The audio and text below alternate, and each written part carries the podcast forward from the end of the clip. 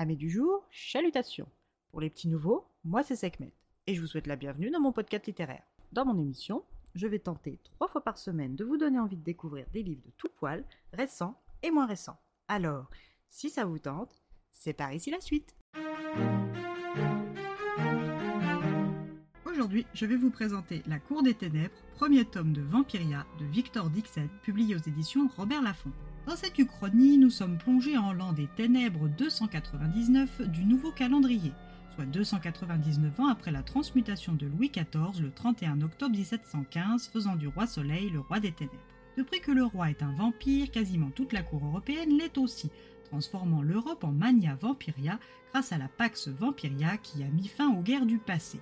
Ce nouveau territoire compte de nombreux partisans à travers le monde, tous transmutés eux aussi.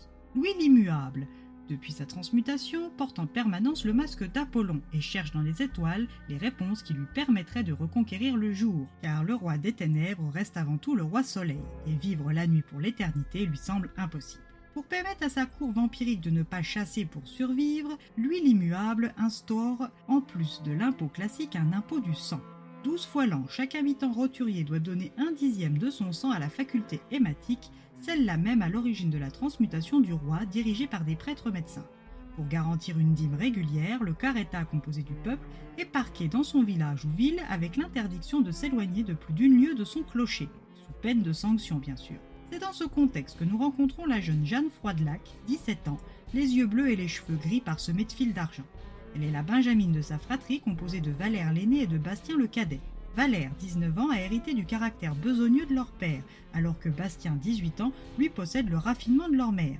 Cette famille d'apothicaires dans le village de la Butte au Rat en Auvergne est une famille plutôt sans histoire, même si Jeanne braconne sur les terres de leur seigneur, rien ne laisse présager de la raison de la visite tardive de l'inquisiteur et de ses dragons un dimanche en fin d'après-midi.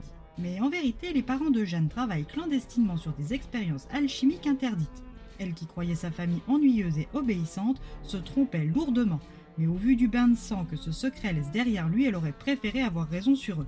Une fois sa mère, son père et son aîné, ainsi que l'inquisiteur et ses dragons morts dans la pièce de vie et dans la cave, Jeanne et Bastien cherchent à fuir.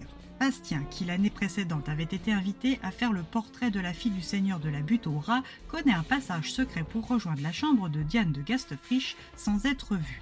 Il est tombé amoureux de la baronette aux cheveux blonds et lui rend visite régulièrement depuis un an maintenant. Il est donc certain qu'ils trouveront refuge dans la penderie de la jeune fille jusqu'au lendemain. Car pour ne rien arranger pour le frère et la sœur, le tocsin a sonné l'heure des vampires, et comme l'inquisiteur était venu avec l'un de leurs représentants, ils ne peuvent plus mettre un pied dehors sous peine d'être vidés de leur sang. Mais là encore, rien ne va se dérouler comme prévu, car la visite de l'inquisiteur chez leurs parents n'était pas une visite importune, mais une visite suite à dénonciation.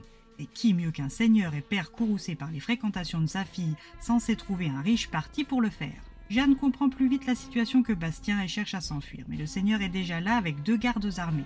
Bastien est tué, puis c'est au tour des deux gardes de Diane et pour finir par le père de Diane. Jeanne doit fuir ou accepter de mourir bientôt, car le vampire qui attendait son heure ne va pas tarder à arriver, attiré par tout ce sang frais autour d'elle. Jeanne, dit Belette, décide de prendre l'identité de Diane.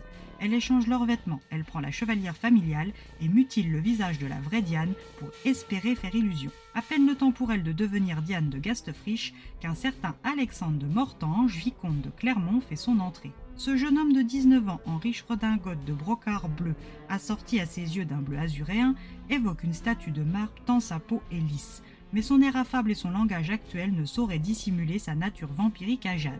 Alex accepte le mensonge de la nouvelle Diane sans sourciller et l'emmène avec lui directement à Versailles. Lui qui est en disgrâce et banni en province depuis 20 ans, voit l'élimination de la famille de Jeanne par des rebelles comme son ticket de retour dans les bons papiers royaux. Il emmène Diane, ou plutôt Jeanne, avec lui pour faire d'elle une pupille du roi.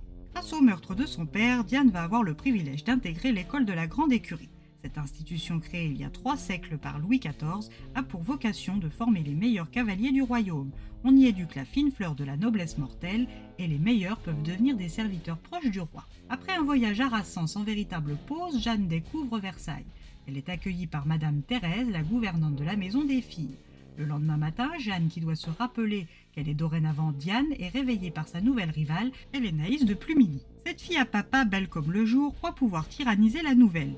Mais Jeanne, qui de par la couleur atypique de ses cheveux a toujours dû se défendre, n'est pas sans argument. Elle va également rencontrer sa meilleure alliée, Naoko Takagari, une jeune fille venue tout droit de la cour du Japon.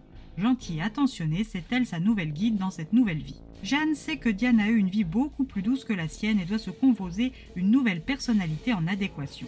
Mais chasser le naturel, il revient au galop, et c'est encore Hélé qui va en faire les frais. Dans cette nouvelle école, la nouvelle Diane va devoir rattraper les autres et s'accrocher durant les cours de Madame Chantilly, de Monsieur Barvioc ou dans ceux du directeur Monsieur Montfaucon, et son amitié avec Naoko et Tristan de la Roncière ne seront pas de trop. Mais pour arriver à son but ultime, c'est-à-dire tuer Alexandre de Mortange et le roi des ténèbres en personne, cela suffira-t-il? La roturière qu'elle est arrivera-t-elle à surmonter les épreuves qui la séparent du roi?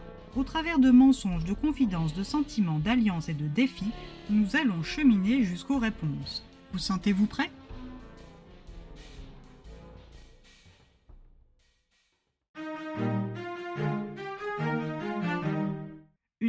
Que j'ai vraiment beaucoup aimée, car en plus d'être une histoire de vampire, c'est une histoire de vampire qui change des classiques. J'aime toujours autant la plume de Victor Dixon qui, peu importe le lieu, me transporte à tous les coups. C'est une vive recommandation et je peux vous assurer que la chronique du tome 2 arrivera sur l'émission. Et bien voilà, j'en ai fini pour aujourd'hui. J'espère que cet épisode vous aura plu et vous aura donné des nouvelles idées de lecture. Si vous souhaitez découvrir d'autres petits bonbons littéraires tout droit sortis de ma bibliothèque, je vous retrouve le jeudi 23 novembre prochain pour un nouvel épisode. Et si d'ici là je vous manque de trop, vous connaissez le chemin sur Instagram, les lectures de Sekhmet. Sur ce, chalut les amis, et à la prochaine!